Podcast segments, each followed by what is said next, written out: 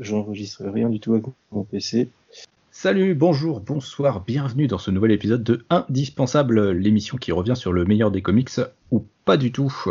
Vous commencez à connaître le principe si vous suivez régulièrement nos podcasts. Si vous ne le faites pas, n'oubliez pas de vous abonner à nos flux podcasts et à notre chaîne YouTube. Je suis Comics Grincheux, nous sommes les comics.fr et ce soir, pour m'accompagner, afin de débriefer le comics Kill or Be Killed, j'ai à mes côtés un représentant de la Belgique, ce bon vieux MC Twip. Comment tu vas, mon cher MC Yes, wesh wesh mes comics fil.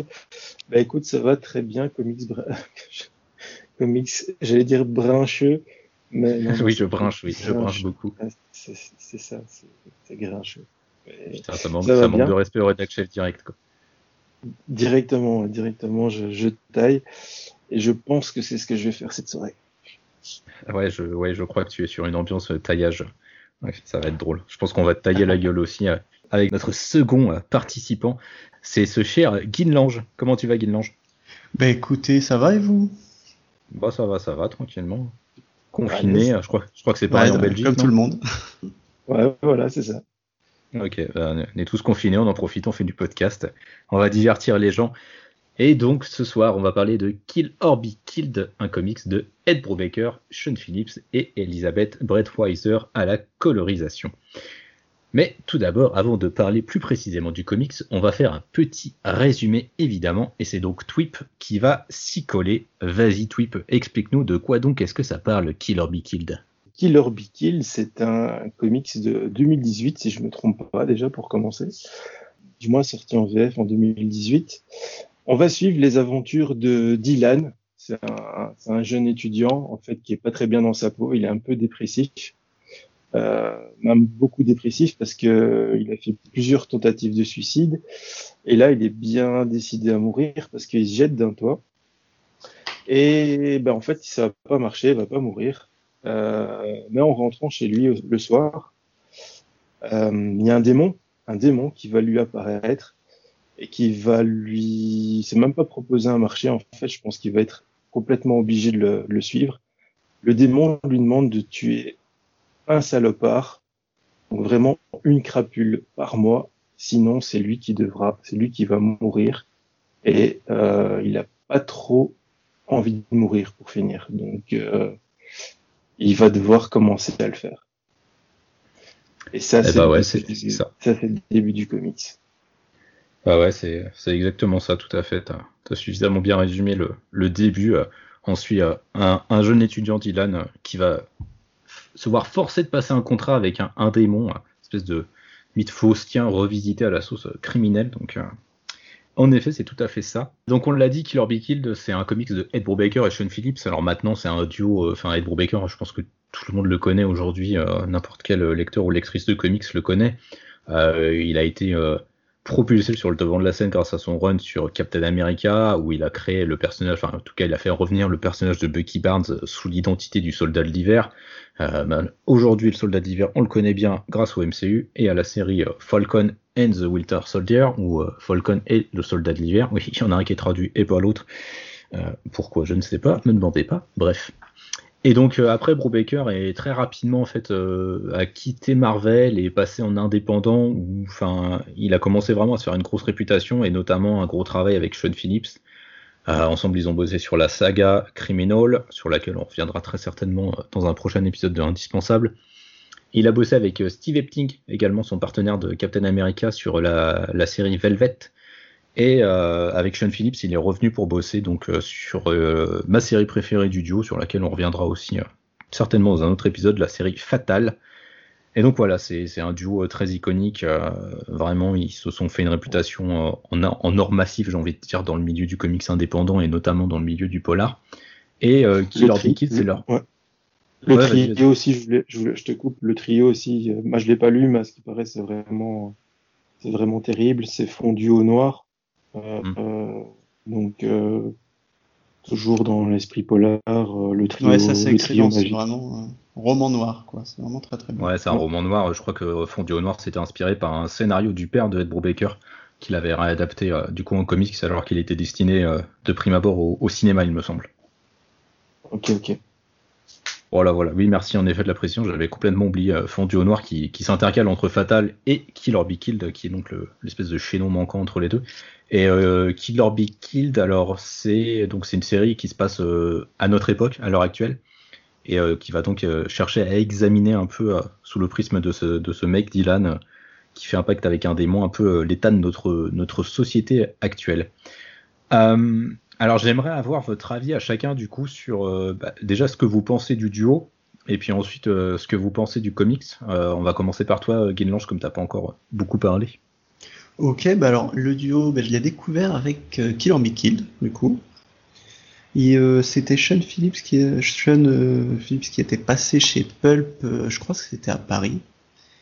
Et du coup, je voulais y aller, j'ai pas pu y aller. Ils m'ont envoyé le comics dédicacé et j'ai pris une grosse claque. Vraiment, c'était euh, incroyable. Et suite à ça, j'ai attaqué sur Criminal. J'ai lu euh, tous les Criminals, c'était vraiment exceptionnel.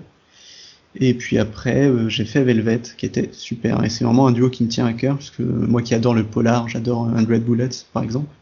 J'ai vraiment kiffé vraiment tout ce qu'ils ont fait pour l'instant, sauf Incognito, j'ai un peu moins aimé. Et or Be Killed, c'est vraiment un gros gros coup de cœur, comme je vais pouvoir le dire toute la soirée. et, toi, Twip euh, Oui, moi je, je les connaissais indépendamment. Maintenant, eux deux, euh, je les avais lus sur euh, Velvet, qui est un, super comics. Franchement, je, recommande à tout le monde cette lecture, tellement c'est génial de lire les histoires d'une femme forte comme ça dans les années 50, 60. Euh, et puis, euh, oui, voilà, bah, Kill or Be Kill, sinon je serais pas là, euh, je l'ai lu aussi. Je ferai le, le, la petite dédicace que j'ai envie de faire un petit peu après, je pense, mais euh, euh, ouais, voilà. Moi, c'est par ce biais-là. Maintenant, Brubaker tout seul, effectivement, sur Daredevil et sur, bien évidemment, la meilleure série de Captain America qu'on peut lire. Euh, voilà, oui, je les, je, connaissais, je les connaissais avant ça. Ok, et du coup, euh, Killer Be Kill, euh, tu, disais tout à l'heure que tu allais faire euh, la caution un peu râleuse, grincheuse de la soirée, tu vas prendre ma place. Est-ce que tu peux détailler un petit peu sans spoiler? Ouais, ouais, voilà. Enfin, moi, j'ai. Avant, je faisais partie du collectif comicsprime.be. D'ailleurs, c'était ça la dédicace, c'était à eux que je, faisais un petit big up, un petit SO Comics Prime qui vient de changer de nom si je peux me permettre la publicité. Ils viennent de changer de nom, ils s'appellent maintenant Gamin de Nerd, euh, qui est très bien trouvé, je trouve, et qui va très bien avec la Belgique. Euh, et j'avais eu le SP justement du premier tome de Killer Be Killed, et j'ai fait l'article de, ce comics et je l'avais pas très bien noté en fait, je l'avais noté 2, euh, 2,8 sur sur 5 ah, on en parlera après, mais moi j'avais pas accroché et je voyais pas où il voulait en venir. Et je m'étais dit il va falloir plein de tomes pour que ça qu'on sache où il veut où il veut aller. Et après en fait j'ai j'ai un de mes collègues justement de Comics Prime qui a qui a fait le la review du, bah, du tome 2, du tome 3, et il mettait un 4 sur 5, et puis il a mis euh, quasiment la note maximale pour le troisième tome. Et je me suis dit, euh, ah ouais, quand même, le gars, il voit quand même des trucs que moi, j'ai pas vu du tout.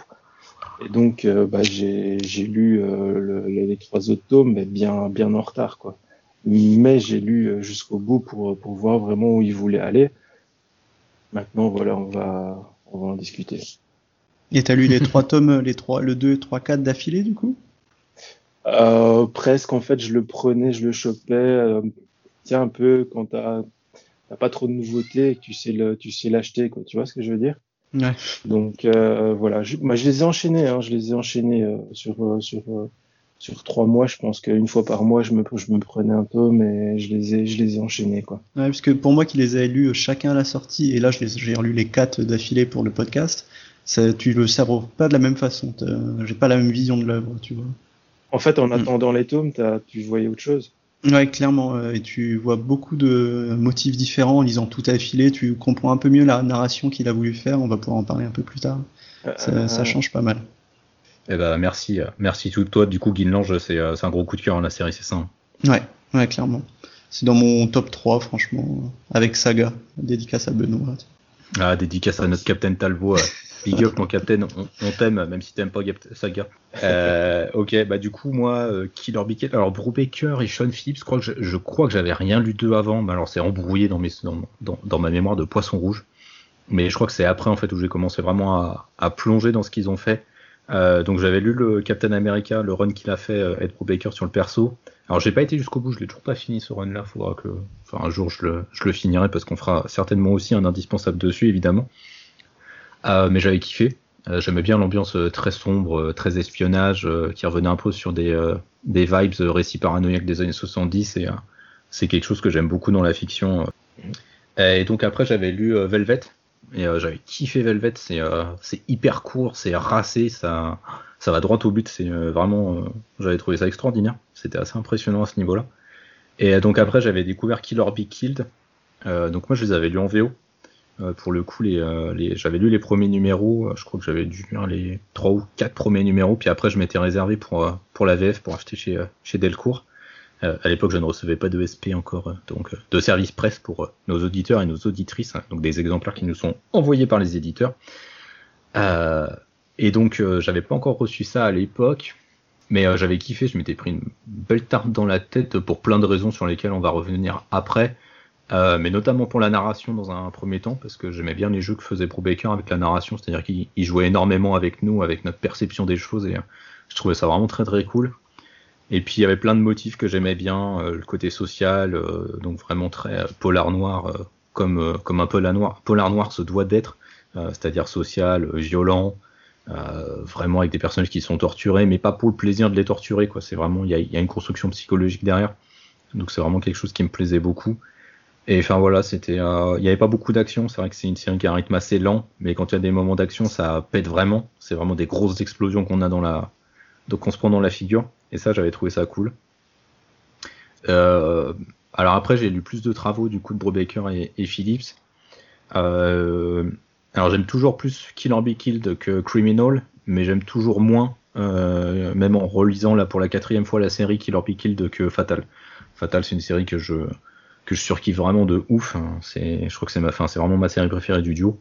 Mais euh, on reviendra dessus euh, dans un épisode dédié. Ils vont bientôt la euh, sortir en intégrale, je crois, non? Yes, exactement. Ils vont la sortir en, juillet, je crois, en intégrale chez Delcourt. Et, ça, il faut se jeter dessus parce que vraiment, c'est cette série est magistrale. Je, pense que j'avais lu le premier en VO. C'était, ça part sur de la sorcellerie, non? Ou un truc ah, c'est ça, c'est une revisite du euh, motif de la femme fatale euh, sous l'angle du coup de la, à la fois de la sorcellerie et du polar noir.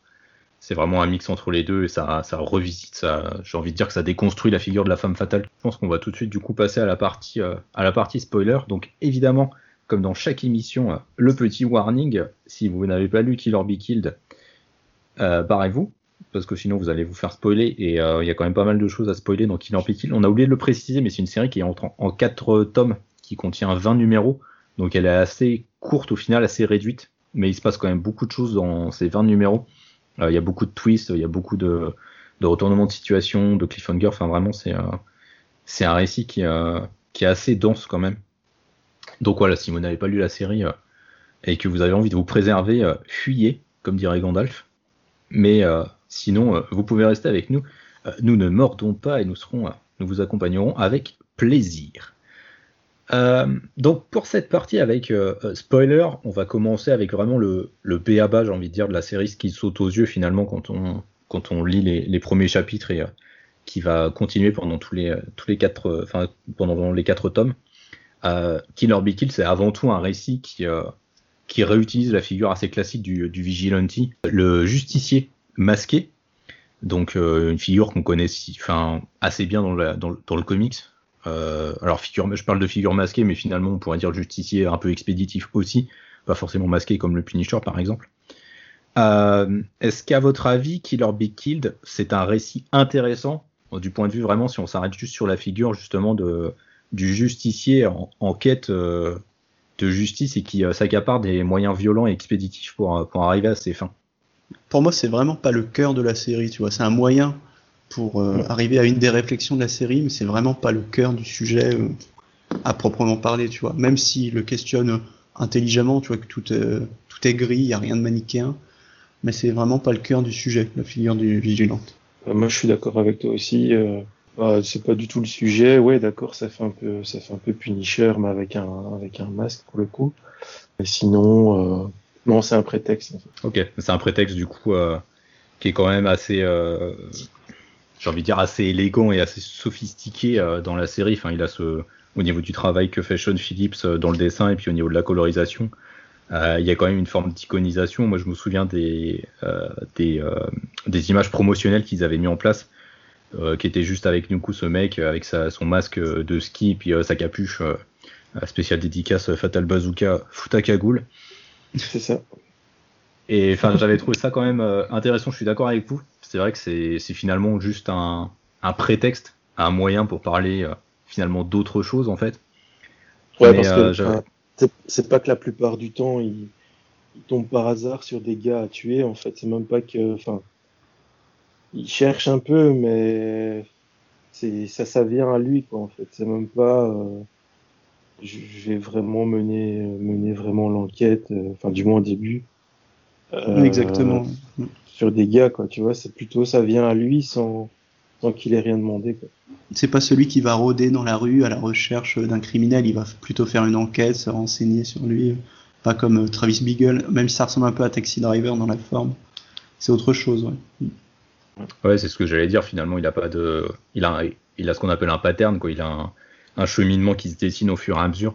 Même si dans un premier temps, c'est un peu, ça paraît un peu random, euh, dans le sens où voilà, ce démon vient le visiter et donc lui dit euh, euh, tous les mois, tu dois me faire une euh, espèce d'offrande en fait. Tu dois me donner une vie. Alors la vie d'un pourri ou la vie d'un mec lambda, je crois pas. Je, dans ma relecture, il me semble pas qu'il précise le démon si ça doit être un, un criminel ou si ça doit être Si- quelqu'un de lambda. S'il le dit Si. tout de suite, ouais. Il le dit tout de suite? Je Ouais. plus. Il dit un méchant de mémoire, parce que je l'ai relu il y a deux jours. Ok. tu es- voilà. Ok, ok.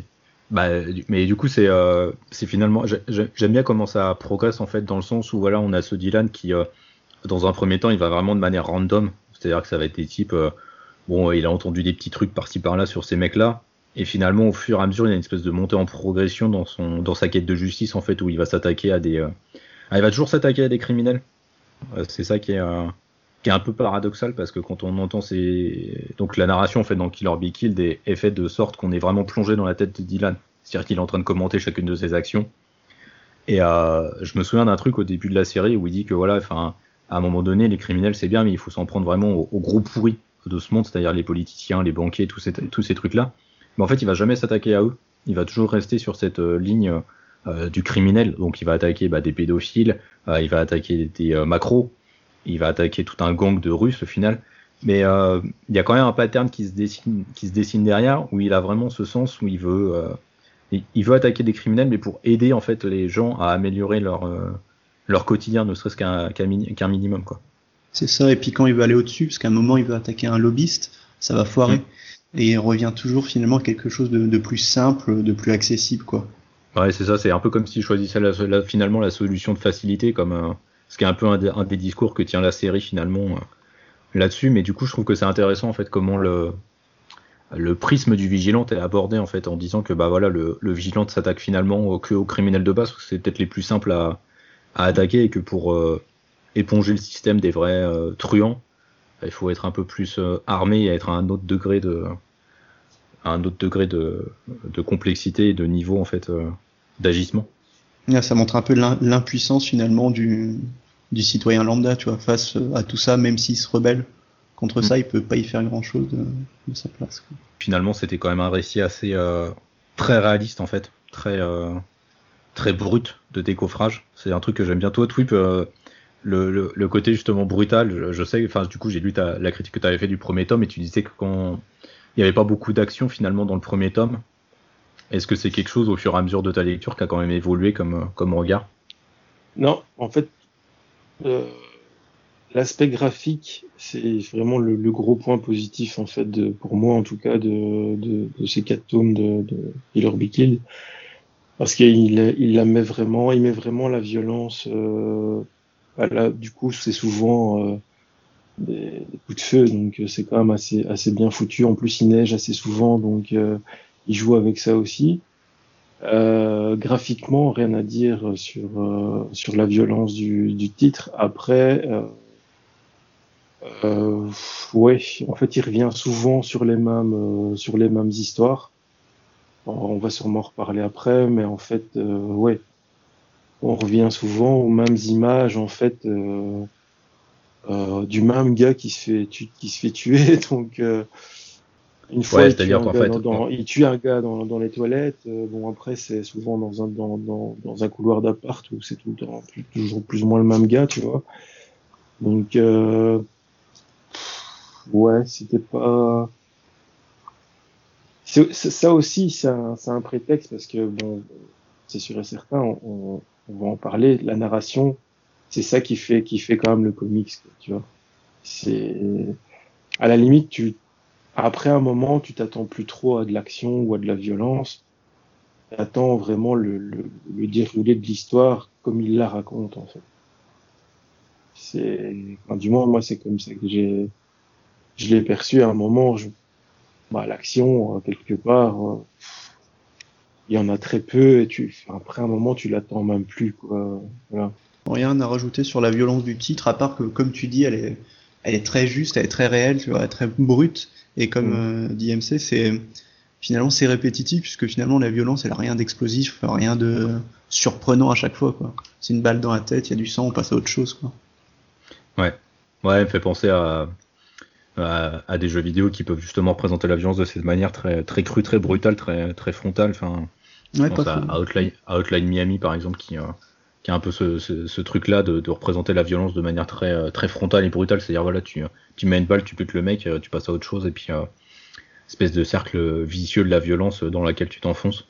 Il y a un peu ce, il y a un peu ce truc-là. Un peu à la Tarantino, en fait. Euh, où à la mm. limite, tu vois pas, tu vois pas que le gars, il est en train de lui tirer une balle au, au gun dans la tête, mais tu vois, en fait, le héros, en fait, en train de le shooter, quoi, tu vois. Ouais, mais je trouve ça même moi encore moins pop, moins glamourisé que dans un Tarantino, tu vois. Là, c'est vraiment, euh, c'est crade au possible, tu vois. Euh, ouais, c'est ce que j'allais dire. C'est plus, euh, c'est quand même plus brut parce que chez chez Tarantino, il y a quand même cette espèce de, de glamourisation de la violence, quoi. C'est toujours hyper esthétique, hyper esthétisante. alors que là, c'est très, enfin, un coup de poing dans la tête, quoi. Enfin. mais ouais, je comprends. Bah, du coup, enfin, c'est vrai qu'on, tu disais, Twip, on voit, on voit souvent la même scène qui se déroule en fait. C'est vrai qu'il y a il y a une narration qui est assez fragmentée en fait dans Killer Be Killed. Euh, enfin déjà dès le premier numéro en fait on a, je crois qu'on, enfin on n'arrête pas de faire des allers-retours en fait dans le flashback, en flashback pour que Dylan arrive à trouver le bon point de départ en fait pour nous raconter son histoire. Parce que enfin voilà l'histoire c'est c'est Dylan qui nous la raconte sauf à certains moments sur lesquels on va revenir après. Mais c'est vraiment euh, Dylan et le personnage principal de cette histoire. Euh, il euh, comment dire il incarne euh, cette histoire là avec tout ce que ça va entraîner puisqu'il euh, souffre de, de maladie mentale. Et, voilà, on a ce début dans ce premier numéro, ce premier chapitre, où c'est vraiment très fragmenté. on ne sait pas trop sur, euh, sur quel pied danser finalement, parce qu'il n'arrête pas de nous mettre à un rebours. On commence avec cette espèce de grosse scène d'action euh, dans, un, dans un hôtel, où on apprendra après que c'est l'hôtel, un hôtel géré par le gang russe auquel il va s'attaquer, qui accueille donc des, enfin qui accueille, qui euh, oui, qui accueille des prostituées, on va dire ça comme ça, à défaut d'un autre terme. Et euh, j'aime bien cette, euh, cette captation que nous font Andrew Baker et Philippe, c'est-à-dire que ça commence par une grosse scène d'action qui tâche, parce qu'il y a quand même beaucoup d'explosions de sang à ce moment-là. Enfin, le, donc Dylan, voilà, il a sa cagoule rouge, son sweat, donc sa capuche noire, il a son fusil à pompe. Donc vraiment, quand il tire, on a de l'impact. Il y a une grosse giclure de sang, le corps s'effondre, c'est très, c'est très net, c'est très précis. Et donc j'aime bien comment il nous capte avec ça pour ensuite nous ramener en arrière au fur et à mesure jusqu'au moment justement de la tentative de suicide de Dylan. Donc cette narration-là est vraiment fragmentée. On va revenir à plusieurs moments sur ce passage dans l'hôtel. Et euh, bah, j'aimerais bien voir, enfin, tout, tu as commencé un peu à le donner, toi, ton avis sur, euh, sur la narration. Euh, du coup, Kinlan, je ne sais pas ce que tu en as pensé. Est-ce que ça t'a perturbé? Parce que tu disais, ça ça t'a donné une autre perspective d'avoir lu tome par tome avec des écarts et d'avoir lu tout d'un coup, est-ce que ça, du coup, ça t'a perturbé à un moment ou à un autre ou Non, disons que ça m'a pas perturbé, mais j'ai encore plus euh, compris ce qu'il essayait de faire. Quand tu lis tout d'un coup, les quatre euh, d'affilée, tu ressens vraiment un, malaise profond quoi, par rapport à tout ce que te dit Dylan. Et aussi une lassitude, puisqu'il y a des bons en avant, des bons en arrière. Il s'excuse tout le temps. Ah, ben je vais revenir là-dessus. On va revoir plusieurs fois la même chose et ça montre vraiment le trouble mental de Dylan qui est accentué à mort avec son monologue intérieur, un peu à la Travis Bickle dans Taxi Driver ou dans Carnet de Gaspard Noé. Ça montre vraiment le trouble mental qu'il a et à quel point il est perdu. Quoi. C'est vraiment une narration qui est labyrinthique et en même temps très drôle. Parce que euh, Brubaker va jouer avec nous constamment. C'est la première fois, euh, tu me le disais en off, qu'il s'amuse autant avec la narration. Et ça fait vraiment plaisir, quoi, parce que tu es tout le temps surpris, tu sais pas sur quel pied danser, constamment, du premier au dernier numéro. Et du coup, Tweet Non, moi j'aime bien ce genre de narration, j'aime bien quand le héros raconte, en fait, bah, je suis un lecteur de, de Spider-Man, donc euh, c'est un peu c'est un peu le fond de commerce de, de Spidey. C'est vraiment un des points forts aussi, je trouve, là, vraiment la, la narration, et le fait qu'il parle comme ça et qu'on le suive ainsi, comme il disait, euh, voilà, Raph, euh, ici, euh, c'est c'est décousu, on comprend bien que le gars n'est pas bien, et c'est ça qui m'a dérangé en lisant le premier tome, en fait, c'est que tu te poses des questions sur ce qu'il va vouloir faire, et tu te dis c'est c'est trop simple, c'est un truc à la con, quoi, tu vois. Et c'est ça qui m'a dérangé, je me suis fait deux trois petites questions euh, mentales, et je me suis dit en fait euh, c'est vraiment euh, ça va se terminer d'une façon vraiment bidon, quoi. Et bah après, est-ce que c'est le cas ou pas? Bah je sais pas. je sais pas. On va on va en discuter. C'est ça. Et puis, tu vois que Brubaker, il a quand même euh, conçu ça, c'est hyper maîtrisé. Euh, en fait, dans la série, on se pose tout le temps la question est-ce qu'il voit un démon ou est-ce que c'est un trouble mental quoi? C'est une question qui va être un peu obsédante pendant les quatre, les quatre volumes. Et le tome 1, 2 et 3, finalement, ils se terminent de la même façon à chaque fois. Ils vont nous montrer euh, la page avec le démon. Est-ce que c'est ça? Est-ce que c'est ça? Et à chaque fois, on se repose la question est-ce qu'il le voit vraiment? Est-ce un trouble mental? Et euh, ça, c'est pas évolutif en fait. Finalement, le tome 1, 2 et 3 à la fin, c'est le même cliffhanger à chaque fois pour montrer à quel point il est perdu. Quoi. Et c'est ça qui fonctionne très bien.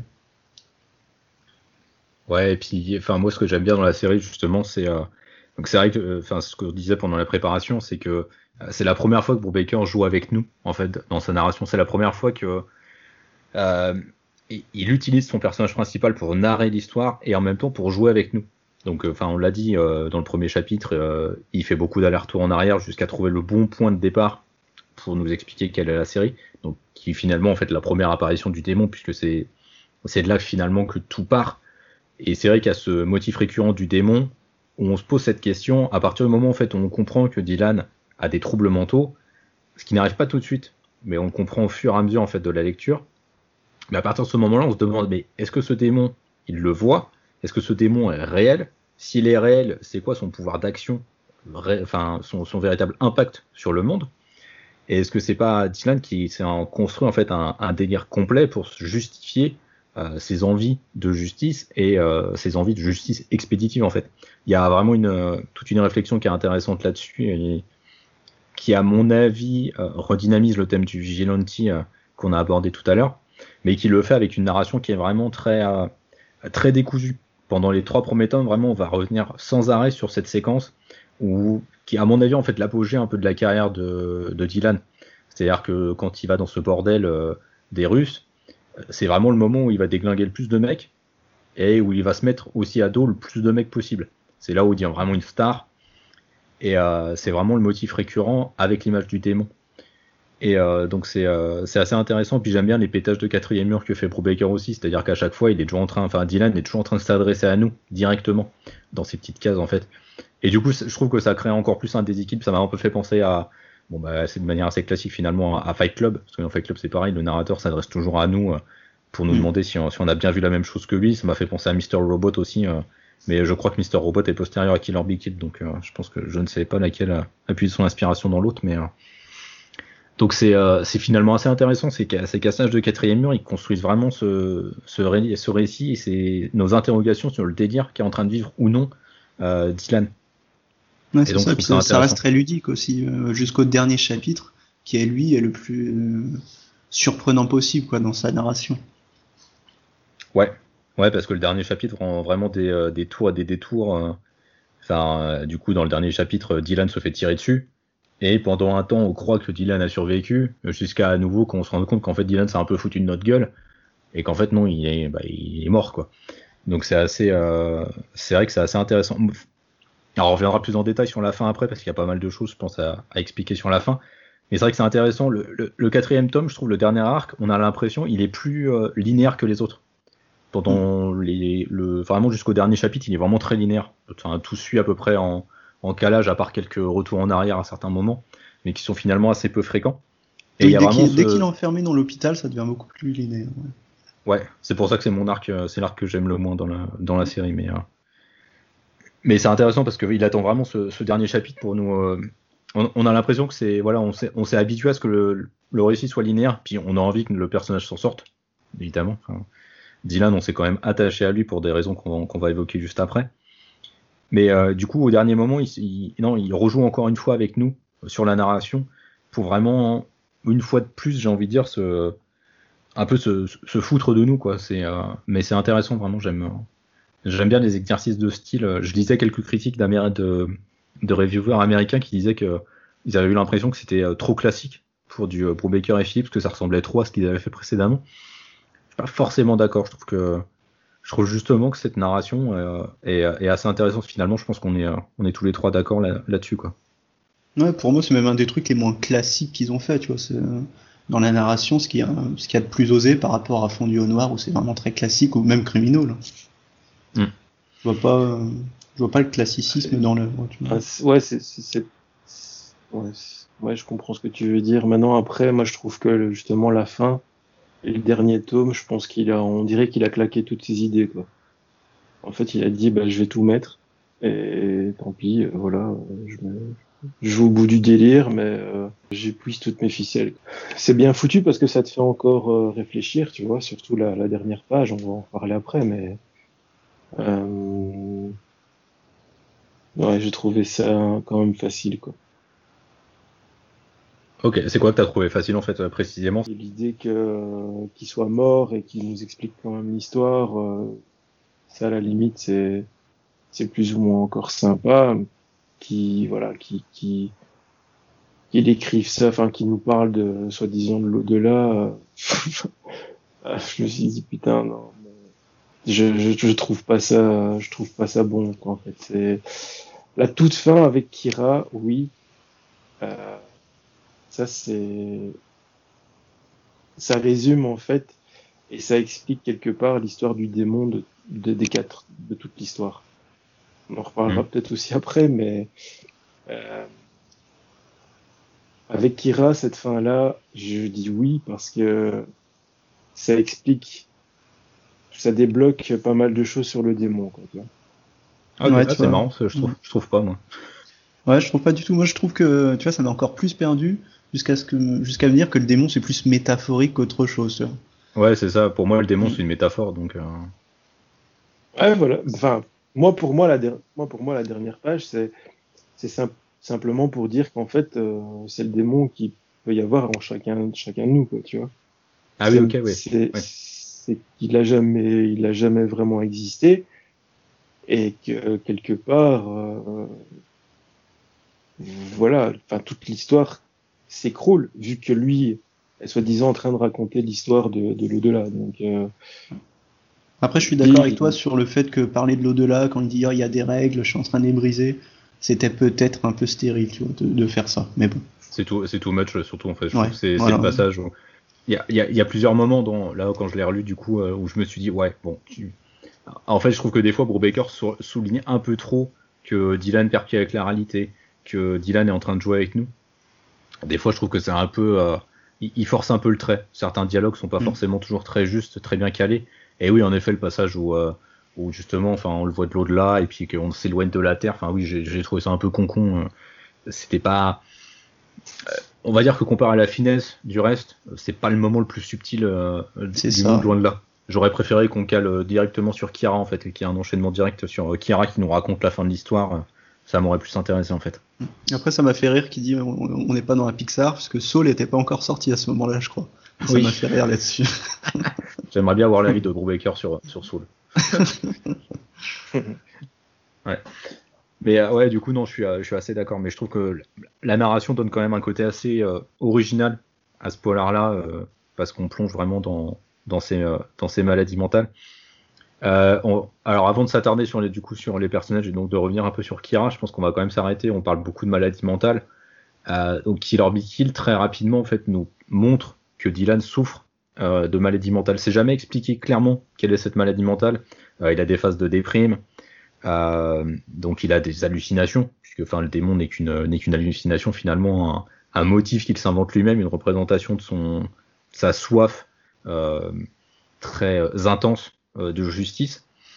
Donc c'est jamais nommé clairement quel est le déséquilibre mental dont il souffre, mais il est clairement admis dans la série à un moment donné qu'il en souffre, même si la série, voilà, puisqu'elle est narrée par Dylan, forcément la série va jouer avec nous là-dessus. Et c'est encore un truc que je trouve intéressant dans la narration, justement, et qui va euh, avec ce jeu permanent que fait Ed Brubaker sur la narration. On est plongé dans la tête de ce type qui est déséquilibré, qui souffre, vraiment parce qu'il souffre d'une maladie mentale. Et je trouve qu'Ed Brubaker arrive à rendre ça très juste, euh, très touchant finalement. Euh, moi j'ai trouvé le personnage de Dylan et, le traitement de sa maladie vraiment, vraiment très touchant, puisqu'il y a autre chose finalement au-delà de la figure du, du justicier masqué. Oui, c'est vrai. Puis je me souviens même plus quand est-ce qu'on évoque sa maladie. On l'évoque pas vraiment de manière frontale. C'est toujours très subtil. Et c'est ça qui est intéressant. Bah, en fait, on parle beaucoup plus de, du fait que ce soit familial qu'autre chose. Quoi. Parce on, sait que son père, on sait que son demi-frère euh, aurait eu des troubles mentaux aussi. Donc, euh, euh, c'est plus un truc héréditaire. Euh, c'est ça qui est, qui est un peu plus touchant encore une fois, avec le démon, tu te poses des questions. Est-ce que son père a, vrai, a vraiment vu ce démon-là? Est-ce qu'il est, vraiment physiquement sur les, les, livres, les livres de son père, tu vois Ou est-ce qu'il se fait, est-ce qu'il fait, est-ce qu'il se fait un film par rapport à ça aussi, tu vois tu, tu, tu, te poses vraiment pas mal de questions par rapport à, à ce démon qui en demeurant de l'aspect graphique du comics pour moi c'est vraiment le truc le plus dégueulasse que j'ai vu euh, niveau dessin dans de, de Sean Phillips. Le démon mais putain mais enfin, je sais pas c'est une, une ombre. C'est juste une ombre avec des yeux quoi. Moi ça m'a pas choqué ah non moi j'ai moi j'ai détesté ce, ce démon déjà euh, après je viens du Spawn et de tout ça donc euh, Hellboy tout ça c'est chouette. Mais là, je me suis dit, euh, graphiquement, c'est quand même. Euh, ou alors c'est encore pour mieux prouver que c'est une, hallucination ou que c'est où il y a ouais, qu'il y, a, vraiment que lui qui le voit. Enfin, je sais pas. Je trouve ça un peu foiré.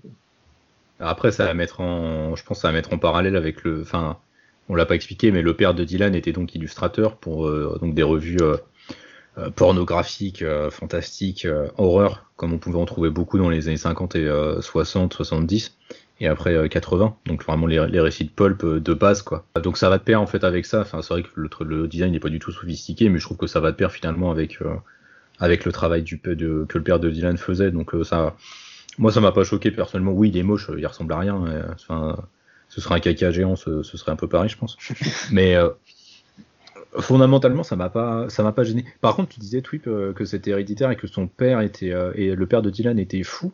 Euh, enfin, en tous les cas, souffrait de maladie mentale plutôt. Pardon. je crois pas que ce soit évoqué dans la série. Dans, là, dans la relecture que j'ai fait, en fait, j'ai plus l'impression que c'est Dylan qui perçoit son père comme souffrant de, syndrome dépressif.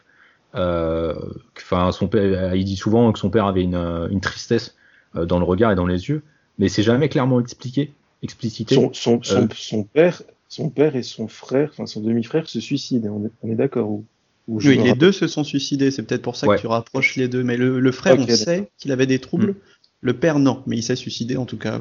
Oui. Ouais, le père s'est suicidé. Ouais, ça c'est clair. Mais par contre, c'est jamais expliqué. La mère explique à Dijan que son frère souffrait de, troubles euh, de mentaux et donc que ça l'a conduit à un suicide parce qu'il perdait pied avec la réalité finalement, comme Dylan est en train de le faire. Mais euh, le père, je crois que c'est jamais évoqué finalement. J'ai l'impression que c'est plus Dylan qui se cherche une justification aux troubles mentaux qu'il peut avoir. Alors troubles mentaux qui sont en plus aggravés parce que Dylan euh, a donc des, voit un médecin qui lui prescrit des cachets. Sauf que Dylan à côté de ça prend de la drogue aussi.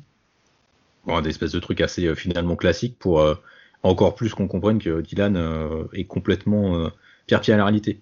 Alors finalement, c'est vrai que c'est, je crois que c'est toi qui le disais, qu'il euh, c'est jamais clairement explicité que Dylan souffre de troubles mentaux.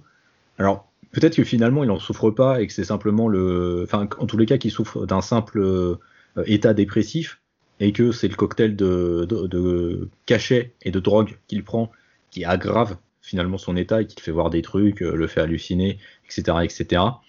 Donc je sais pas. C'est finalement, enfin c'est ça qui est euh, assez intéressant dans la série, c'est que il nous apporte certaines réponses sur plein d'éléments, mais finalement comme on perçoit tout à travers le prisme de Dylan, on n'est jamais très, tellement sûr de ce qui se passe chez Dylan en fait. Mm. ouais, exactement.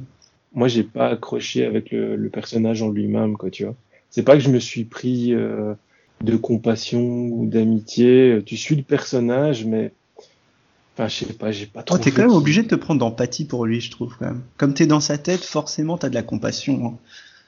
Je sais pas, j'ai quand même eu du mal. Franchement, j'ai quand même eu du mal. Euh, c'est quand même, enfin, je sais pas, c'est un genre de loser, tu vois, un peu comme Peter Parker, mais mais on dirait qu'il fait, en fait, il, il veut pas aller mieux ou je sais pas, il, enfin je sais pas. Il, il, peut, il peut être agaçant. Ça c'est vrai qu'il peut être agaçant, mais euh, et je pense, attachant. Je pense que c'est pour ça qu'il le fait mourir. Je pense. Je pense qu'il il s'est dit euh, ça sert à rien de, de garder le, héros en vie et peut-être que j'ai senti directement que le, le gars de toute façon il allait quand même mourir quoi tu vois je sais pas si vous avez eu cette sensation là ou pas ou Ouais, non, bah, pas du tout, parce que moi je me suis vraiment attaché à Dylan, tu vois, durant tout le long. Et euh, tu te reconnais forcément à un moment en lui vis-à-vis euh, du monde qui trouve profondément injuste, tu peux que être d'accord avec lui, tu vois. Et euh, d'empathie pour lui, forcément j'en ai eu pendant tout le long, un peu comme Kira. Ouais, le gars qui... ouais, pareil. le gars qui, qui, qui, qui, veut se taper la, la copine de son pote. Ah, c'est sa copine à elle à la base. Hein. Bah ouais, moi c'est plutôt Mason qui m'insupporte que Dylan, tu vois. Ah ouais, mais Mason, j'avais envie de lui casser la gueule euh, contre le mur dès le début. Hein. Ouais, le coloc, il est casse-couille, ça c'est sûr. Ah bah il est au-delà du casse-couille. Hein. Ah, c'est le seul personnage que je déteste durant tout le truc, tu vois. Ah ouais, grave, putain. Je le déteste encore plus que les Russes, je crois. mais ouais, non, moi Dylan, euh, Dylan je l'apprécie plutôt pas mal, moi. C'est un. Bah, il a ce côté agaçant parce qu'en fait, il est toujours en train de chouiner, de, chercher, de se chercher un peu des excuses et de de, de pas voir la réalité en face. Et en fait, avec les troubles, en tous les cas, les troubles qu'on perçoit chez lui, c'est pas étonnant en fait. C'est pas. J'ai envie de dire qu'en quelque part, c'est pas tellement de sa faute. Il est plus un produit du système euh, et d'un mm. système qui te, qui te réduit un peu en charpie et qui qui prend pas en considération les personnes qui peuvent être euh, très sensibles en fait parce que c'est peut-être juste simplement ça. Dylan est peut-être quelqu'un d'hypersensible, peut-être quelqu'un qui souffre de troubles, de troubles dépressifs. Et euh, c'est, je trouve qu'il est plus le produit d'une société qui prend jamais ça en compte, en fait, qui cherche jamais à prendre en compte ces individus. C'est ce que dit Kira en fait à la fin euh, de, de, la série, c'est que euh, finalement c'est le monde qui l'a broyé et il a cherché à trouver une réponse à, à ce broyage qu'il était en train de subir, mais en fait il était, enfin, le monde n'est pas fait pour lui en fait, et je pense que de manière plus large, le monde n'est pas fait pour les gens les gens comme, euh, comme ça, parce qu'en fait, le, monde n'a pas envie de s'adapter, la société de manière plus générale, plutôt que le monde, la société n'a pas envie de s'adapter à ces gens-là, quoi, malgré les beaux discours qu'on peut entendre parfois. Euh, le, le, système s'en contrefou, en fait, et préfère laisser ces gens-là dans un coin, ne pas les regarder jusqu'à ce qu'il y ait quelque chose qui explose, mais euh, ouais, je trouvais ça. Ouais, je l'aime bien, moi, le personnage de Dylan. Il, a, ouais, il est un peu chiant par moment, il est un peu agaçant, mais, euh, mais j'arrive toujours à me raccrocher. Ouais, c'est ça, en fait, comme tout le monde, je le trouve très, bah, très réaliste dans son approche, en fait. Enfin, sa, sa, vision des injustices et sa manière de régler les choses est, très naïve, euh, à la fois dans, sa, dans, sa, dans son résultat, dans sa résultante, euh, mais aussi dans son constat. Quoi. Enfin, euh, c'était un constat que je faisais quand j'avais 15 ans. Quoi. Alors, j'aurais pas pris un fusil à pompe et j'aurais pas dessoudé des mecs. mais je pense que c'est l'espèce de constat un peu anarchiste, socio-gaucho, un peu pas du front que tu peux faire quand t'es quand t'es quand t'es paumé dans ta vie, quoi et quand t'as pas toutes les toutes les clés en main pour comprendre le, système et comprendre comment comment l'améliorer quoi. Donc non non j'ai pas eu j'ai pas vraiment eu de problème là-dessus en fait. Et quand tu dis que le monde l'a broyé, c'est là où pour moi on touche le cœur de la série. Alors oui c'est une série sur les troubles mentaux, sur euh, le vigilante, euh, sur euh, tout ce que tu veux, mais le cœur de la série c'est vraiment une série sur le monde et un aspect hyper nihiliste qui dit que le monde y broie les individus qui sont pas assez forts pour y vivre quoi. Bah, c'est un motif récurrent dans, dans l'œuvre de Brubaker et Sean Phillips. Hein. C'est exactement le même discours en fait qu'on a dans Fatal. Donc, euh, je, je, vous laisse, j'en dis pas plus pour euh, parce que, enfin, si vous l'avez pas lu en entier tous les deux, il hein, faut, faut, le découvrir et l'apprécier vraiment. Mais c'est un peu la même chose en fait qui se dit dans dans Fatal quoi. Et c'est un peu la même chose qui se dit finalement dans Criminal parce que dans Criminal c'est souvent des mecs mm.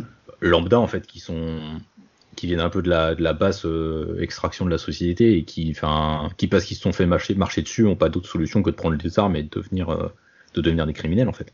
Ouais, bah on en revient toujours au roman noir, comme aussi euh, Stray Bullets de la femme qu'il faudra qu'on parle un jour aussi, qui est incroyable. Mm.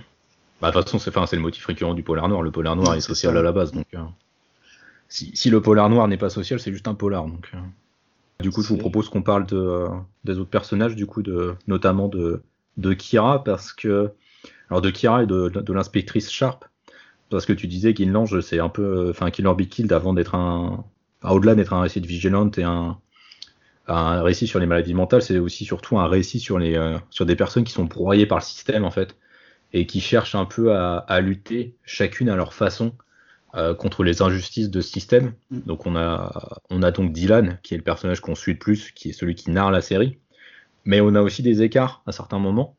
On a un chapitre qui est dédié au personnage de Kira. Donc euh, Kira qui est la meilleure amie de Dylan, euh, dont on va comprendre assez rapidement, alors c'est au début du deuxième tome, donc ça doit être le chapitre 5 ou 6, c'est un espèce d'interlude euh, qui, se, qui se déroule où vraiment on est concentré sur Kira et c'est un peu Kira qui nous raconte sa life. Vic qui, enfin, qui est absolument atroce. Enfin atroce. vie qui est pas pas facile. ouais voilà qui est pas facile on va dire ça pour pour faire un euphémisme. Euh, donc on a Kira et on a l'inspectrice euh, Lily Sharp, qui est donc celle qui va enquêter, qui va intervenir dans la deuxième moitié de la série, qui va être celle qui va enquêter sur, euh, sur donc Dylan, sur les agissements de Dylan, quand ils vont être révélés au grand jour. Et je trouve qu'à travers ces trois personnages-là, Pro Baker, il interroge vraiment la manière dont le système broie des individus qui, malgré tout, ont envie de faire mieux, de proposer mieux, de trouver une alternative pour s'en sortir en fait. Euh, donc on peut, s'attarder sur Kira dans un premier temps. Alors moi Kira je l'adore. Et pour moi elle est l'âme de la série en fait. On la voit finalement assez peu. Enfin elle, est présente sans être présente en fait. C'est ça qui est un peu étrange avec elle. Euh, Kira donc c'est la meilleure amie de Dylan. Elle euh, sort avec Mason le colocataire salopard de, Dylan qui ne se gêne pas pour montrer à Dylan qu'il sort et qu'il est trop amoureux de sa, sa meilleure amie. Bref connard. Euh, et euh, donc Kira qui euh, va quand même peu à peu comprendre qu'il y a quelque chose qui tourne pas rond chez Dylan. En tous les cas, qu'il y a quelque chose qui est en train de se passer chez lui, qui va chercher à l'aider, alors même que sa vie est vraiment pas au beau fixe à ce moment-là. Enfin, elle a, elle a une mère qui est, qui est assez particulière, qui on découvre quand Kira était petite, elle assistait à des orgies que sa mère organisait chez elle, avec son premier mari ou son deuxième, je sais plus. Enfin bon, sa mère a été mariée à beaucoup de personnes. Elle a une demi-sœur avec qui elle s'entend très peu. Enfin, elle a vraiment des conflits familiaux assez, euh, assez euh, exacerbés. Et c'est pas un personnage qui a une vie facile. Et malgré ça, je trouve qu'elle essaie d'aider euh, Dylan à s'en sortir et à, à, émerger à chaque fois. Enfin, c'est le personnage est vraiment, vraiment touchant. C'est pour ça que je te dis que c'est l'âme de la série pour moi. ouais, enfin moi après, je dis j'ai pas relu la série ici dernièrement, donc c'est c'est un peu plus lointain, mais ouais, j'avais un, un bon souvenir de, Kira. Là, ici, j'ai relu la fin euh, pour le podcast, parce que c'est quand même beaucoup Kira à la fin, euh, qui va reprendre le flambeau. Et, et donc, euh, ouais, non, moi, je me souvenais bien du côté où elle, euh, elle était là pour aider, pour aider Dylan. Et euh, je pense qu'à un moment, il, il se, il se séparent quand même, non, je pense, dans la série à un moment. Ouais, ils ont une relation, euh, ils ont une relation on and off.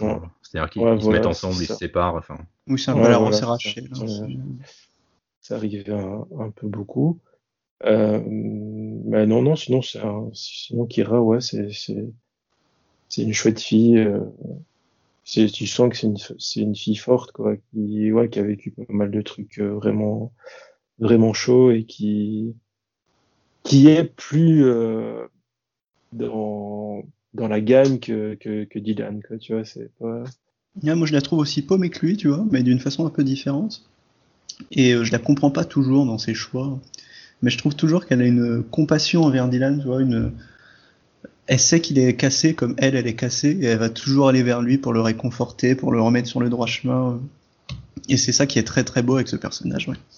Ouais, je suis assez d'accord avec ça. C'est vrai qu'elle est cassée, on comprend pas toujours ce qu'elle fait, mais en même temps, elle l'explique très bien dans son chapitre, hein, qu'elle-même ne comprend pas toujours ce qu'elle fait, elle a l'impression d'être euh, d'être deux à l'intérieur. Enfin, elle l'explique à un moment donné à, à Dylan quand elle lui dit que elle sort avec Mason parce que Mason c'est un peu le choix de la raison. C'est vrai que ça a l'air d'être le mec posé, à fond dans ses études, stable, alors que Dylan c'est le choix du cœur, c'est euh, celui de la déraison quelque part qui a Mm.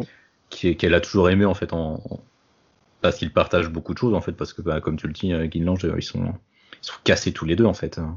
Ouais, Ouais, je, rends quand même hommage à Sharp, le lieutenant, parce que j'adore ce personnage. Euh, franchement, elle est incroyable durant. Je trouve qu'elle a, elle dégage un truc vraiment, et j'adore sa réflexion sur euh, la léthargie finalement de l'administration. tu vois. Elle Mm. parle de cette administration qui qui est même pas euh, dans la mauvaise euh, direction, mais juste qui ne fait rien, quoi, qui est léthargique. Et ça, ça lui donne vraiment une texture, alors que, alors que c'est un personnage qui pourrait être très cliché, quoi, le flic qui a un but, qui va droit devant, qui fonce, qui est à fond dans son métier.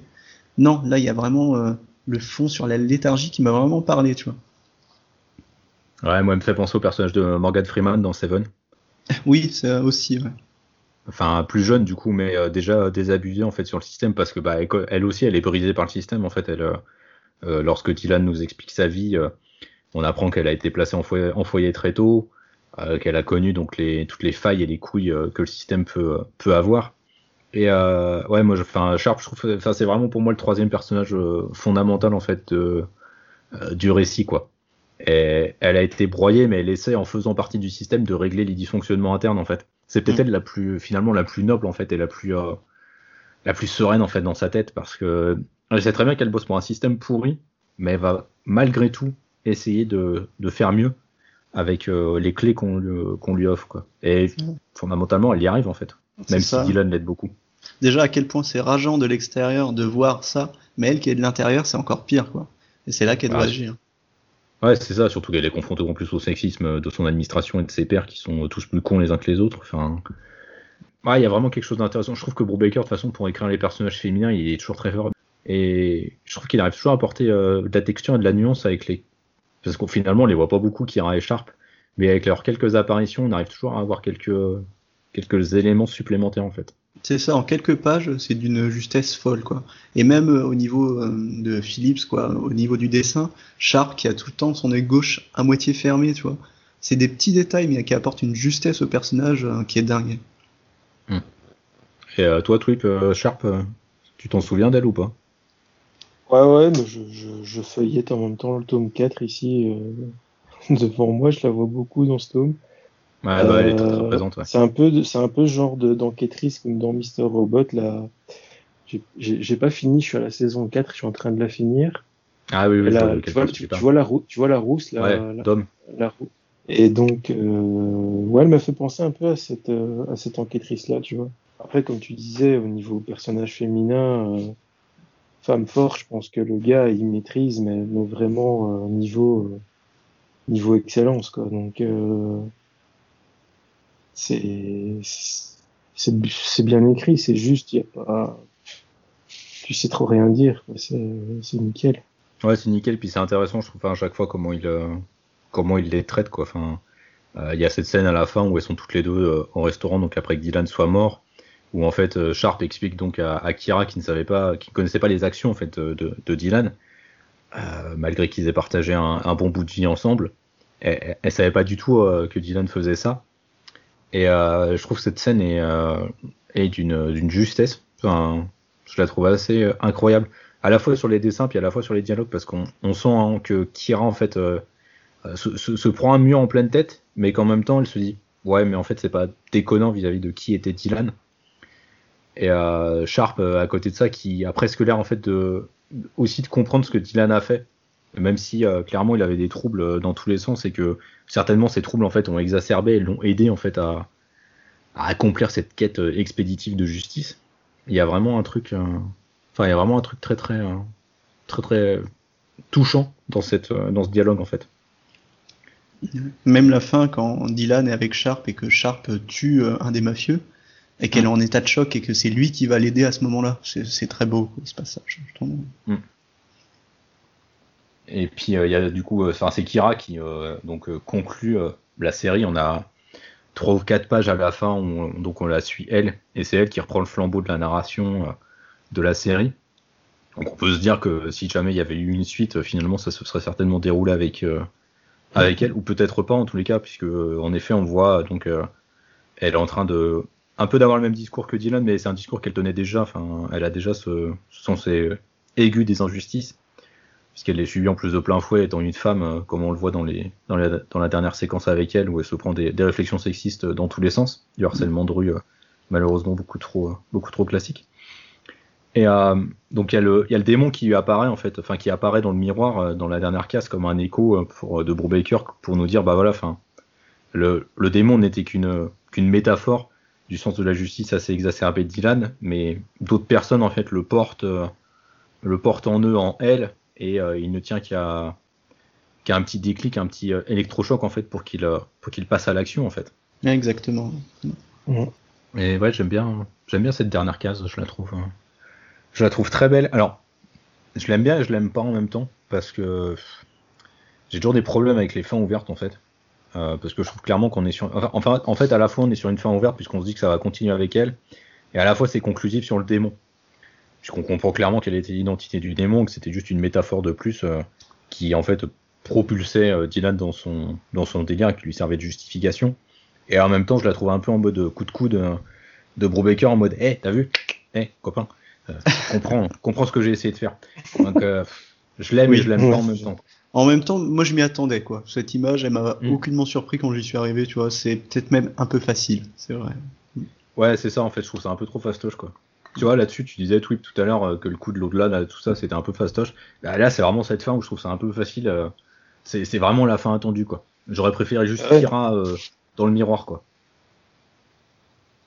Ouais, la fin, c'est vraiment, il pose une question. Il, Vous voyez ce que je veux dire, n'est-ce pas? Ouais, c'est ça, en fait. Ouais. C'est, ouais, voilà. Ici, elle dit euh, parfois j'ai l'impression que personne ne fera jamais rien pour améliorer les choses, alors que quelqu'un devrait. Donc c'est, c'est juste, c'est disais, un prétexte, une excuse pour pouvoir euh, lâcher les démons qu'on peut avoir en soi et euh, rendre justice soi-même, quoi. Tu vois, l'explication du comic, c'est ça. C'est ouais, d'accord, ça parle beaucoup des troubles mentaux de la vie, euh, de la vie au quotidien et de la, dureté de la, de la vie. C'est ça que je mettais dans mon article. Je prenais une punchline de VLD, donc Vald. La vie c'est dur, c'est pas demi-molle, tu vois. Donc euh, à un moment, voilà, c'est c'est vrai que c'est compliqué. Maintenant, est-ce que les gens doivent passer à l'acte et devenir violents et tuer d'autres personnes pour essayer d'avoir un, un, semblant de justice? C'est ça, c'est ça la vraie question. Quoi, tu vois. Ouais, bah c'est vrai qu'après pour Baker, il c'est pas d'apporter de, de, réponse à ça en fait. Je pense qu'il y a. C'est, peut-être là où le, le, le comic c'est un peu décevant à mon avis. Euh, je disais en, en off pendant la préparation que c'était mieux foutu que Joker qui essaie de, de parler des troubles mentaux et euh, du déchaînement de violence qu'on peut avoir à un moment donné euh, quand la société nous, à force de que la société nous chie dessus, à un moment donné, on, réplique de manière violente. Mais en fait, c'est ça, le, thème du vigilante sert vraiment que de prétexte. Mais après, c'est toujours un peu, ça peut être un peu dérangeant dans le sens où le thème du vigilante, c'est un thème qui est quand même très, très, très radical en fait dans son approche quoi. C'est, ce que tu dis, Twip. Est-ce que parce que le monde est injuste, on doit prendre les armes et faire justice nous-mêmes en fait? Mais je pense que, enfin, la série, c'est même pas d'apporter une réponse. Il essaie juste de dire, bah voilà, enfin, à un moment donné, euh, on prend tellement peu soin euh, les uns des autres, en fait, que bah, certains, hein, euh, parmi ces uns et ces autres, vont, vont péter un câble, en fait, vont péter une durite, tout simplement parce qu'on bah, on les a pas pris en compte, quoi. Et sans faire de, de paraboles et de, de, de parallèles un peu débiles avec l'actualité, on le voit tous les jours finalement dans l'actualité. des gens déséquilibrés qui, qui à un moment donné passe à l'acte, mais simplement parce qu'on n'a ni cherché à les comprendre, ni cherché en fait à les, à les, soigner, quoi, ni à, les aider tout, ça, tout bêtement, tout simplement. Je parle pas de, de terroristes islamistes qui se sont fait laver le cerveau, mais je parle tout simplement de gens un peu fragiles dans leur tête qui peuvent, euh, d'un moment à un autre, juste péter un câble en fait, et simplement parce que parce qu'on n'a pas su les, les prendre en considération à un moment donné, quoi. Ouais, c'est ça. C'est pas la réponse qui importe, mais plus encore le questionnement sur l'aliénation. Et on en revient toujours. Bon, tu parlais de Joker, moi je, reviens plus à Taxi Driver. Quoi. Ouais. C'est comme bah, Travis de Scorsese et c'est toujours d'actualité 30 ans après. Quoi. Ouais, clairement, ouais. C'est un peu dramatique d'ailleurs. Bon, après, c'est pas à dire voilà, que, que ce qui se passe dans le monde est normal, c'est juste essayer de chercher finalement. C'est ça en fait. c'est Mais c'est intéressant, c'est comme ce que fait souvent Brian Kevogan finalement dans ses récits. Il apporte généralement peu de réponses parce que bah, je, pense que en fait c'est facile d'apporter des réponses et ça fait mm. souvent très euh, donneur de leçons. Je pense que c'est plus simple de questionner et d'interroger notre notre propre rapport, notre réalité et d'essayer du coup de d'en percevoir les, les, dysfonctionnements à chaque fois euh, à, à, ce niveau-là quoi. Bah c'est ça, sur le nombre de pensées que à Dylan sur la société, il y en a forcément une à deux qui va toucher tout le monde quoi, mais une différente. Mm. Et euh, ça sert à nous rendre compte de ça euh, assez, euh, de manière assez fascinante. Quoi. ça me fait penser à la chanson Suicide social de Orelsan, qui, en accumulant les clichés en fait d'un mec profondément déséquilibré sur la société, qui, qui du coup profond, enfin le, le, texte est profondément stupide en fait, parce qu'il mm. aligne les clichés en fait à, la, à vitesse grand V pendant 6 minutes quoi. Mais finalement ça traduit un, un mal-être dans une société et ça montre qu'il y a quelque chose en fait qui qui va pas correctement en fait et que ce qui est le plus dramatique là-dedans c'est que le, ceux qui sont en charge du système en fait n'ont absolument rien à carrer quoi. Bah exactement, Orelsan le dit même, le dit lui-même que c'est un texte cliché, un, peu débile, tu vois. Mais même s'il mm. est débile, ça dit des, des, vérités qui sont très crues et exagérées, tu vois. Mais chacun va trouver quelque chose euh, dedans. Ah bah oui, parce que tu en parles avec des gens qui le prennent au premier degré, ils vont trouver à chaque fois une punchline qui, euh, où ils se disent ah oui ok ouais Ouais, mm. ouais, ça je suis d'accord. Mais même toi, hein, d'ailleurs, même euh, quand tu sais que c'est au second degré, des fois tu peux dire ah oui, mais ça je l'ai déjà pensé. C'est ça. Même moi, je me, enfin, je me retrouve dedans, quoi. Je me suis dit, ah, ça, ouais. Mm. C'est ça, on en revient toujours, tu le disais, à la figure du vigilante qui est un peu grossière, mais tout de même révélatrice. Mm.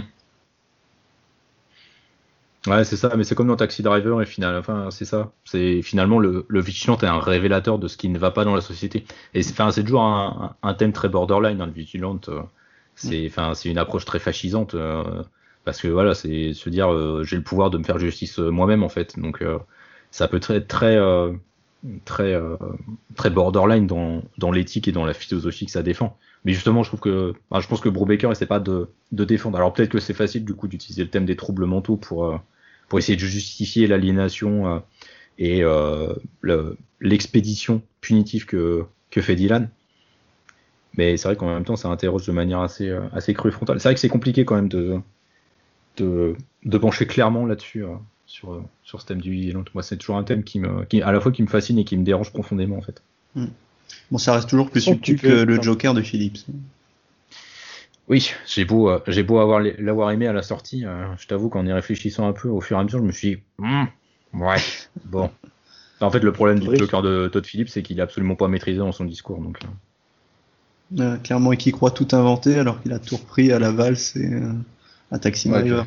Ouais, c'est ça, il a tellement pompé Taxi Driver, enfin, il a sucé jusqu'à la moelle Taxi Driver. Quoi. Ouais, clairement.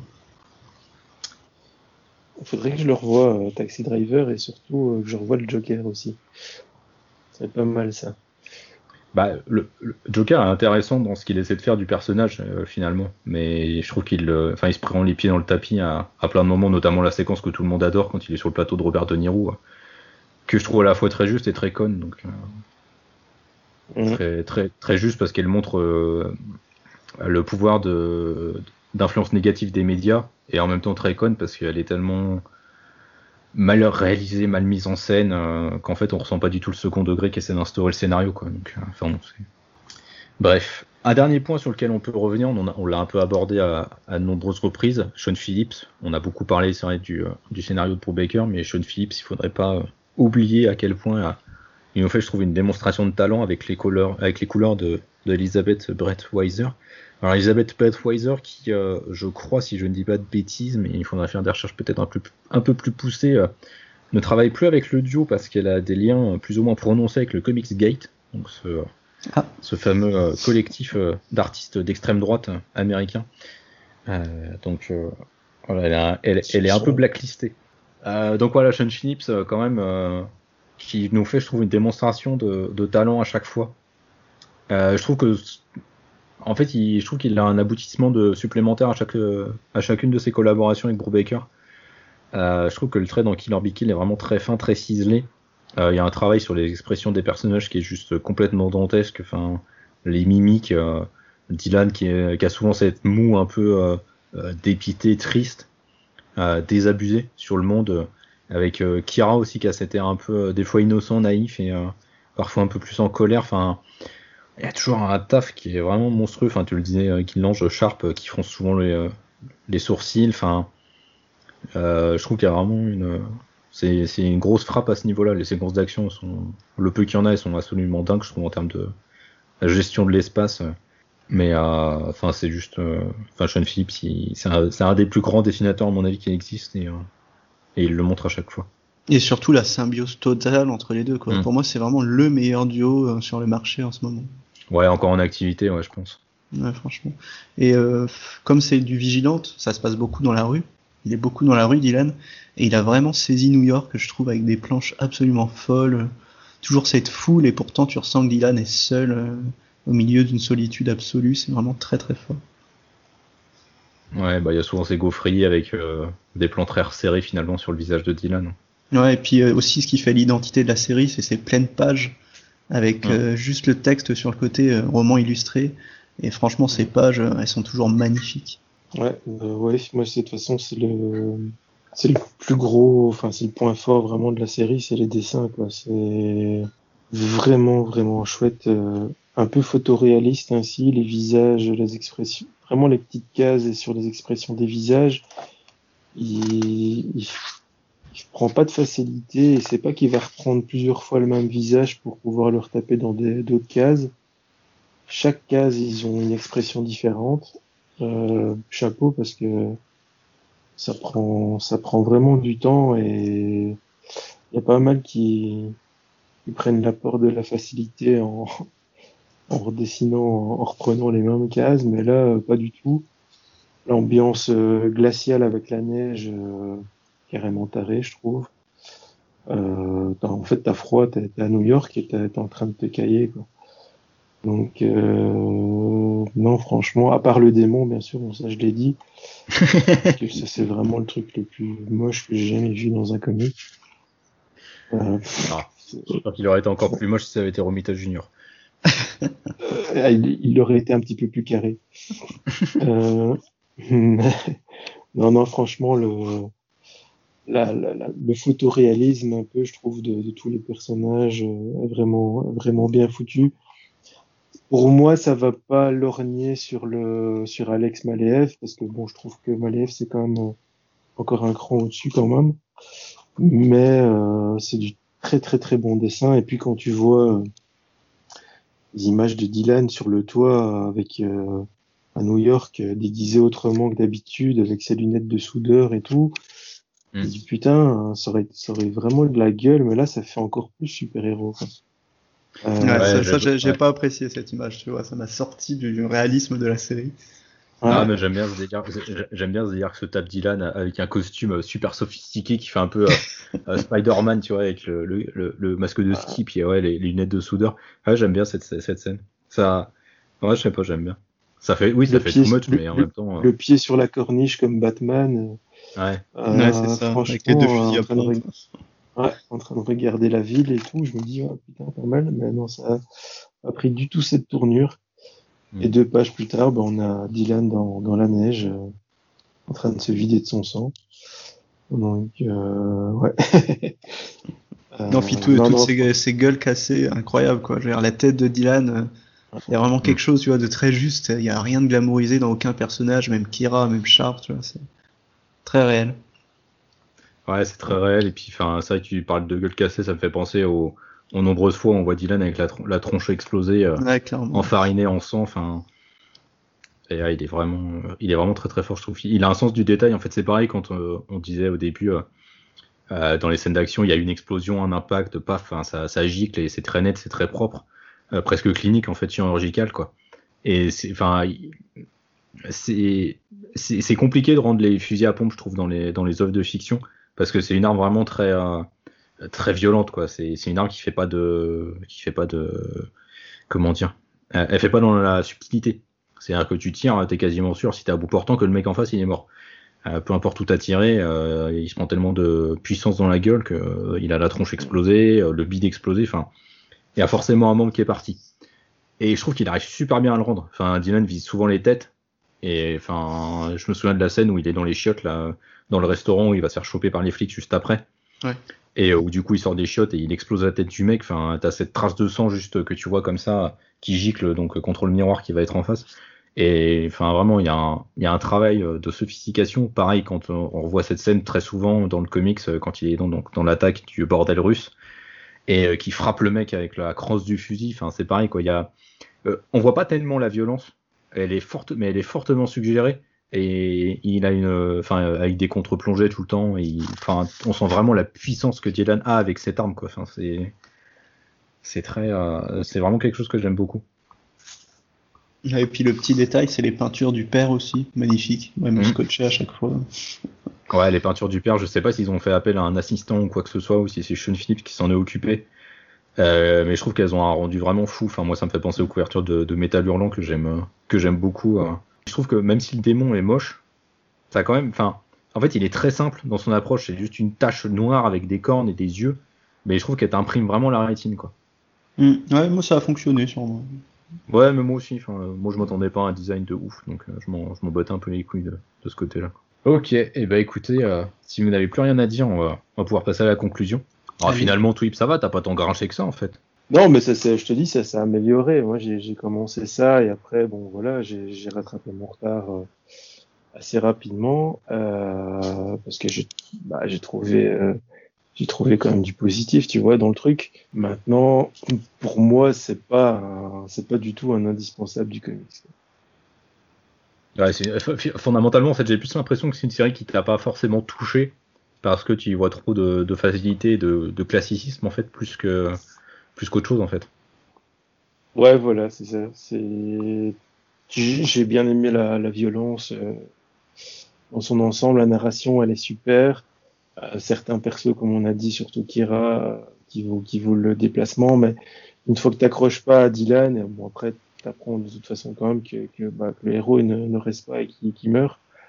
Euh, L'histoire de l'au-delà là qui, qui m'a carrément fait plonger et puis la fin qui une petite morale un peu euh, euh, pour te dire que ben voilà c'est tes, démons intérieurs à un moment il faut les laisser il faut les laisser sortir euh, ouais, c'était pas, c'est pas fou. Maintenant, voilà, le, trio en lui-même est vraiment magique. Euh, moi, j'ai plein de séries de retard, donc j'ai pas, j'ai pas lu Fatal, j'ai pas lu Criminal. C'est des trucs qui m'intéressaient. Fatal, j'avais, je te dis, j'avais lu le premier en VO. Ça partait un peu sur de la sorcellerie et c'est pas trop mon, non plus mon délire. Euh, donc euh, j'ai pas, j'ai pas enchaîné en français. Euh, Criminal, maintenant peut-être que je le ferai, hein, je, je sais pas. Euh, Velvet, en tout cas, moi j'ai adoré. C'est une super série d'espionnage. Euh, voilà, j'ai été au bout euh, pour pour le faire. Maintenant, pour moi, en indé, il y a d'autres d'autres trucs. En polar, je pense qu'il y a d'autres trucs. Pour moi, c'est pas c'est pas un indispensable du, du comics. Merci pour ton avis. Euh, Lange, à toi. Alors, ben, pour moi, un indispensable, c'est un récit qui va survivre à la relecture. Et en ce sens-là, c'est la troisième fois que je lis Killer Be Kill. Et j'y vois toujours des motifs différents, je vois toujours euh, des réflexions sur la forme ou sur le fond. Euh, en plus, euh, pour moi, ça survit formidablement à la relecture et je trouve que c'est un récit qui est juste incroyable, d'une densité et d'une ampleur folle. Alors, je suis pas forcément objectif puisque les romans noirs, c'est un de mes trucs préférés, Criminal, Red Bullets, Stray Bullets. Mais euh, je sais pas si vous connaissez la euh, le podcast euh, C'est plus que de la SF. Non. Ça me dit quelque chose. Ouais, c'est un podcast sur la SF qui dit quand finalement quand un récit va presque au-delà, c'est plus que de la SF. Mais pour moi, c'est plus que du comics. C'est vraiment un récit, c'est un indispensable dans la littérature noire, vraiment. Ouais, bah, je, te, je, te rejoins, je te rejoins là-dessus. Moi, je, je, suis pareil que toi. Je suis un gros, gros fan de, de littérature noire. Enfin voilà, des, des mecs moi en roman comme euh, James Elroy, ah, euh, comme Manchette, enfin comme Doa, enfin putain, enfin, enfin si vous les connaissez pas et que vous adorez Brubaker, Enfin, lisez Elroy, euh, lisez bah, Manchette. Elroy, Pinchon, tout ça, c'est à lire quoi. Voilà, c'est ça. Elroy, Elroy, j'en ai à côté de moi, mais c'est madame qui lit, c'est madame qui lit ça. Eh ben, madame a bon goût. mais- Ouais. Papillon de nuit. Hmm. Seul le silence. noir. Vendetta. Quoi le dernier ici? Putain, un livre. Les anonymes. Putain, elle en a lu quand même du Elroy là. Bah non, mais Elroy, de toute façon, il a un rythme de production qui est juste, euh, enfin, qui est complètement fou. Donc, euh, enfin voilà, Elroy, euh, il a été beaucoup adapté au cinéma. Enfin, il y, a le- il y en a plein des films euh, qui sont adaptés de ses romans. Enfin, il est Confidential, le, le Dahlia Noir. euh, Pour le, pour le pire et pour le meilleur, ça a été beaucoup adapté au cinéma. Et Assez mal adapté oui. quand même. Mais... Oui, oui, oui. Bah, il est Confidential, je l'aime bien, mais euh, le reste de moi ce qui a adapté lui, c'est pas, c'est pas foufou, ouais. mais C'est euh, dur en même temps. je conclurai quand même sur, pour moi, c'est le meilleur du duo. Mais après, j'ai pas encore lu Fatal, donc on, se retrouvera peut-être pour Fatal. Ouais, c'est difficile en fait. Enfin, tu vois, en en reparlant là, même si je trouve que c'est un indispensable parce que je trouve qu'il est très euh, intéressant dans ce qu'il fait du vigilante, euh, dans ce qu'il essaie de raconter sur les maladies mentales et euh, dans ce qu'il essaie de raconter finalement sur les injustices du système et comment chacun à sa propre façon on peut chercher à lutter. Alors c'est vrai que moi à la fin, je vois pas une forme de morale, j'y vois plus un fatalisme en fait. Euh, c'est ce que disait Guy Lange, euh, c'est un Brubaker euh, dans la grande tradition du polar noir, j'ai envie de dire, il est fataliste. C'est-à-dire que le système est pourri de l'intérieur et forcément on va dans le mur. C'est la direction qu'incarnent quasiment tous les tous les récits noirs et il, est là-dedans.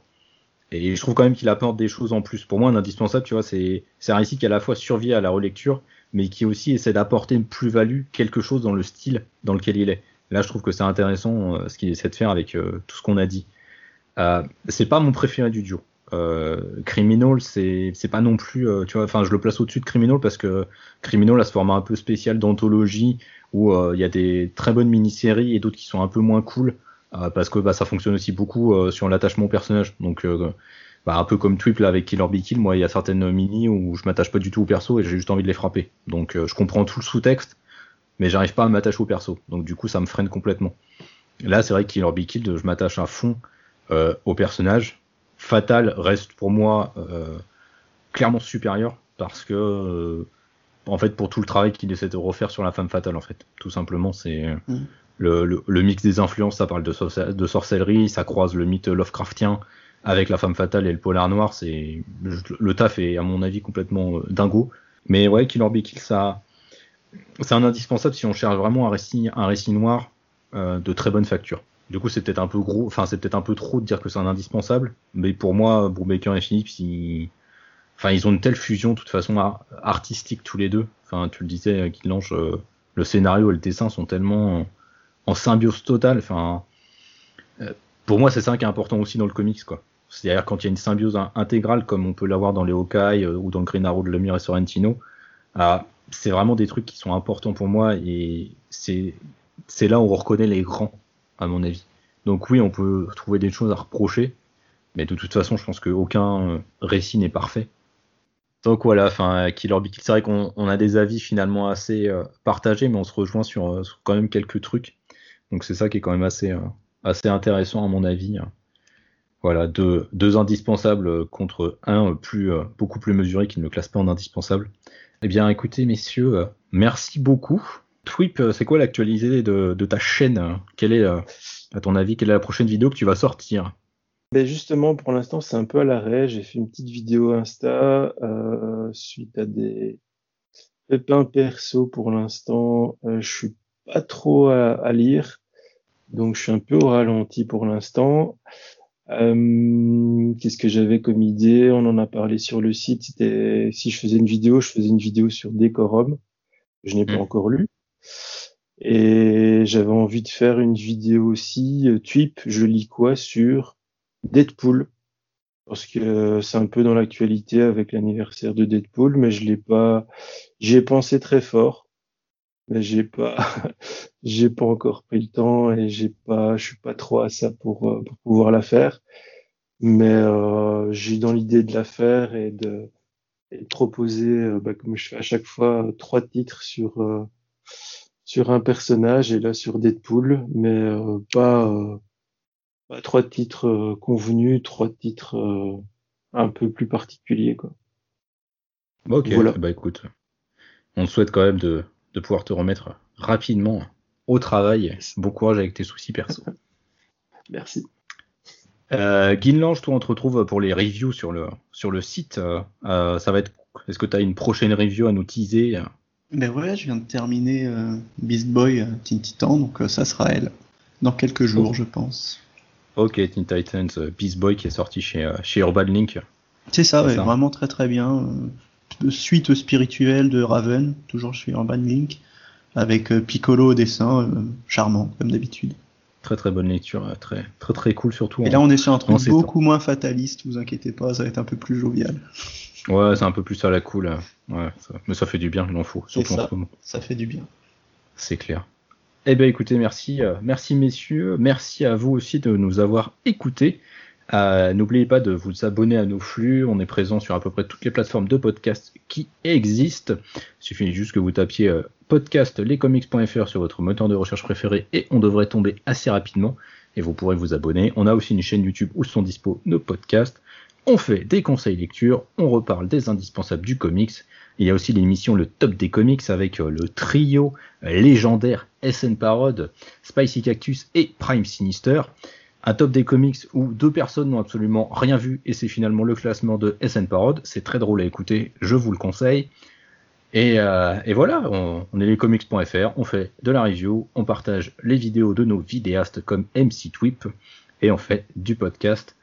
On vous souhaite une bonne journée ou une bonne soirée et on vous dit à bientôt. Ciao tout le monde. Peace.